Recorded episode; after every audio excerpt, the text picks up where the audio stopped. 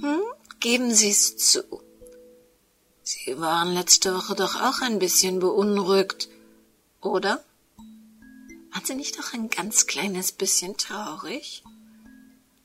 Dabei, diese Figuren, die gibt es doch eigentlich gar nicht. Sie existieren nur in unserem Kopf, aber auch ein bisschen in unserem Herzen. Willkommen in der Welt des Krimi-Kiosk und willkommen in der Welt von Henrietta Pazzo. Nachtlügen, ein Kriminalroman von Henrietta Pazzo in mehreren Episoden. Eine Produktion des Krimi-Kiosk Verlages Petra Weber in Köln. Sprecherin Petra Weber. Sie hören Episode 3.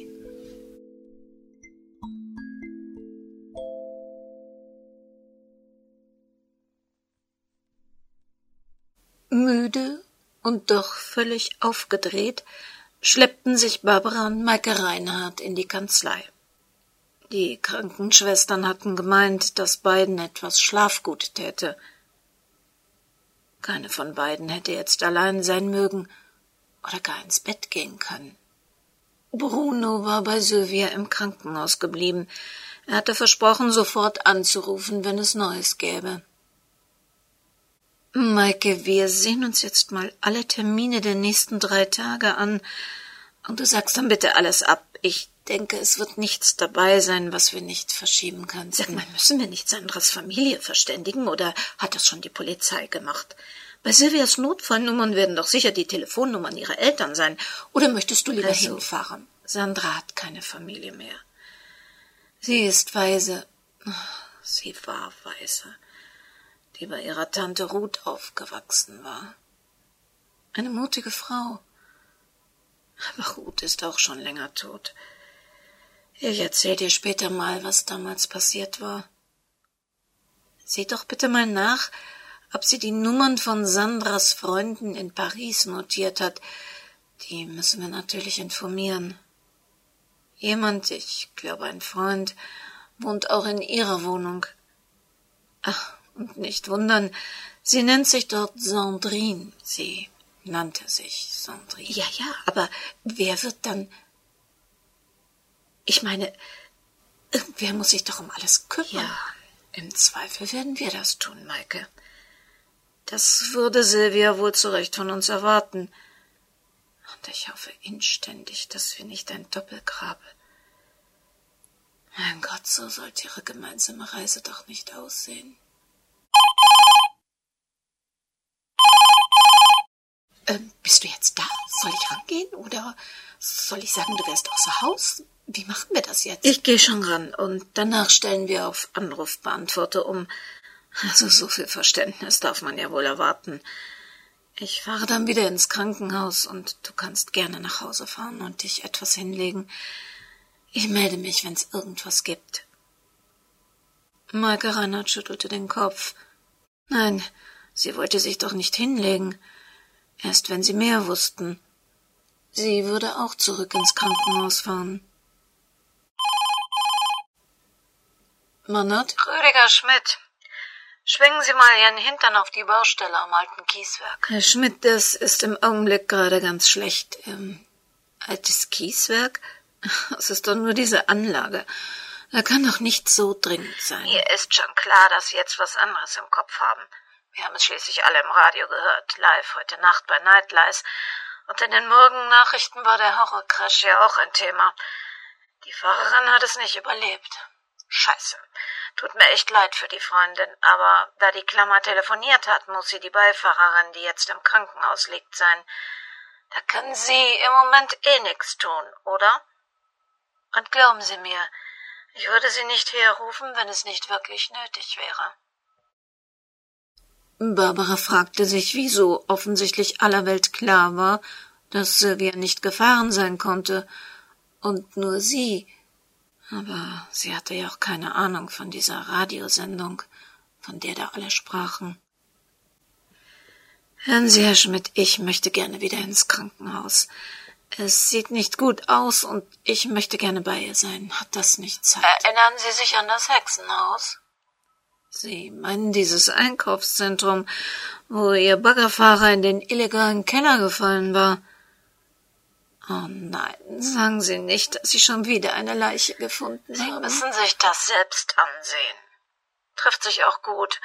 Wenn Sie ins Krankenhaus wollen, dann kommen Sie doch einfach vorher hier vorbei. Sie können dann dieses Grünzeugs mitnehmen, das hier steht. Die Jungs haben ein bisschen zusammengelegt. Sie wollen sich doch jetzt wohl nicht hängen lassen. Das hätte die Klammer aber gar nicht gerne gesehen. Okay, ich bin innerhalb der nächsten halben Stunde bei Ihnen. Du setzt dich aber nicht ans Steuer. So übermüdet wie du bist, wartet die nächste Katastrophe auf uns. Nein, ich nehme ein Taxi. Ähm, wenn Jan anruft, ich weiß nicht, ich will nicht drüber reden und schon gar nicht, dass er womöglich überstürzt den nächsten Flieger nimmt, um hierher zu kommen. Oh, wer weiß, was dann alles noch passiert. Ich glaube, es ist hilfreicher, wenn einer von uns noch normal denken kann. Sag ihm, ich hätte mein Handy verloren. Das ist leider glaubhaft. Und wenn er Bruno anruft? Der ist im Krankenhaus. Da wird er das Handy abgeschaltet haben. Ist das eine gute Idee? Er wird doch mindestens acht Tage noch unterwegs sein. Willst du ihn so lange belügen? Nein, nicht belügen. Drum herumreden. Ich möchte seine Stimme hören. Belanglose, lustige Sachen von schrecklichen Schülern und noch schrecklicheren Lehrerkollegen. Einfach ein Stück normales Leben, so wie wir das hier im Augenblick nicht mehr haben. Er wird noch früh genug daraus gerissen werden, wenn er erst wieder hier ist. Also ich find's falsch, aber du bist der Boss. Barbara sehnte sich nach nichts mehr als nach Jans starken Armen, seiner warmen, weichen Stimme, seinem Lachen. Aber genau das würde er verlieren, wenn er von den Ereignissen der letzten Nacht erfuhr.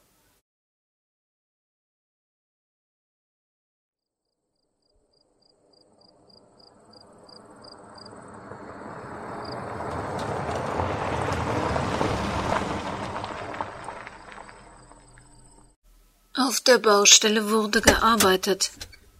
Das war ein gutes Zeichen. Damals war alles stillgelegt und Reporter umlagerten die Baugrube, als sie das Baugelände für das Einkaufszentrum erreicht hatte. Barbara bezahlte den Taxifahrer und ließ sich seine Karte geben. Sie würde in den nächsten Tagen wahrscheinlich öfter außerstande sein, Auto zu fahren. Sie öffnete die Bauwagentüre, wie sie es schon viele Male zuvor getan hatte. Rüdiger Schmidt saß alleine an einem Campingtisch, dessen ausgebleichtes Wachstischtuch schon viele Baustellen gesehen haben musste, vielleicht sogar die mit dem Hexenhaus. Damals, als Rosenrot noch für sie nur eine Farbe war. Hexenhaus Horror Crash.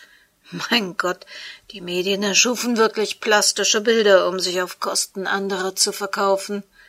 Auf dem Tisch stand ein riesiger bunter Blumenstrauß, in den wippende Sterne und Glitzerzeug auf Drähten eingearbeitet worden war. Daneben lag eine große Karte mit vielen Unterschriften. Barbara erkannte, dass es ein Bild von Sylvia Klammers Lieblingskartonisten war, das man ausgedruckt und beschriftet hatte. Woher wissen Ihre Leute? Ich meine, der Strauß ist riesig. Wir haben keine Ahnung, oder? Die Klammer hilft den Jungs ab und an. Hier hat so ziemlich jeder was mit Anwälten am Laufen. Naja, Bußgeldbescheide für zu schnelles Fahren, Sorgerechtstheater, Scheidungen, Pfändungen, weil's Kleinhäuschen doch mehr frisst als geplant, Bewährungsauflagen, naja, ganze Scheiß eben.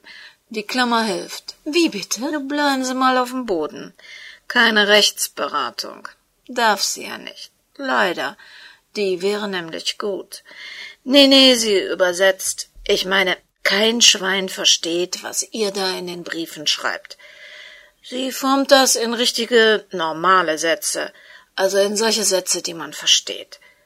Sowas wie, ähm, da musst du dich heute drum kümmern.